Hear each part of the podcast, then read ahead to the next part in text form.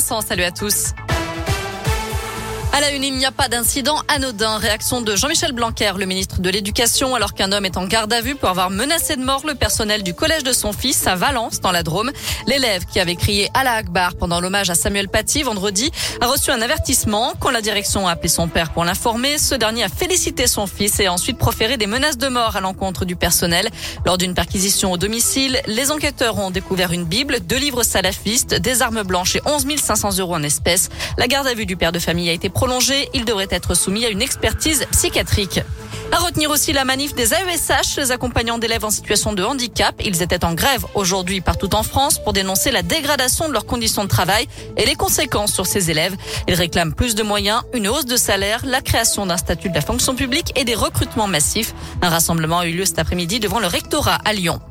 10 000 vélos gratuits d'ici 2025 dans l'agglo lyonnaise. La métropole lance aujourd'hui son service Free Vélove, une offre de prêt de vélo qui s'adresse aux étudiants boursiers et aux jeunes en situation d'insertion professionnelle. Les premiers volontaires ont reçu les clés ce matin et peuvent le conserver quelques mois ou jusqu'à deux ans maximum. Ces vélos sont remis en état et entretenus par différents prestataires, dont le foyer Notre-Dame des Sans-Abris dans le 7e arrondissement. Raphaël Meunier y est chargé de développement sur le pôle insertion professionnelle. Ça crée de l'activité pour nos différents ateliers et qui dit activité dit création de postes en insertion.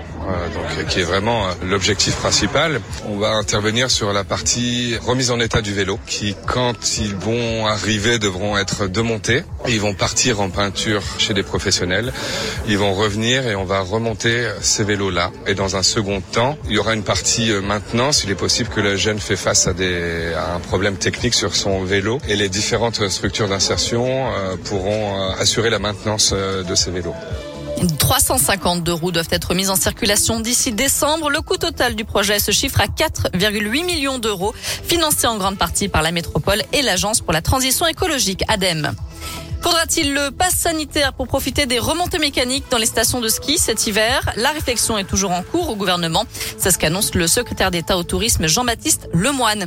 Dans le reste de l'actu, Nicolas Sarkozy, convoqué de force par la justice, bien qu'il soit protégé par l'immunité présidentielle, il sera auditionné le 2 novembre en tant que témoin dans l'affaire des sondages de l'Elysée.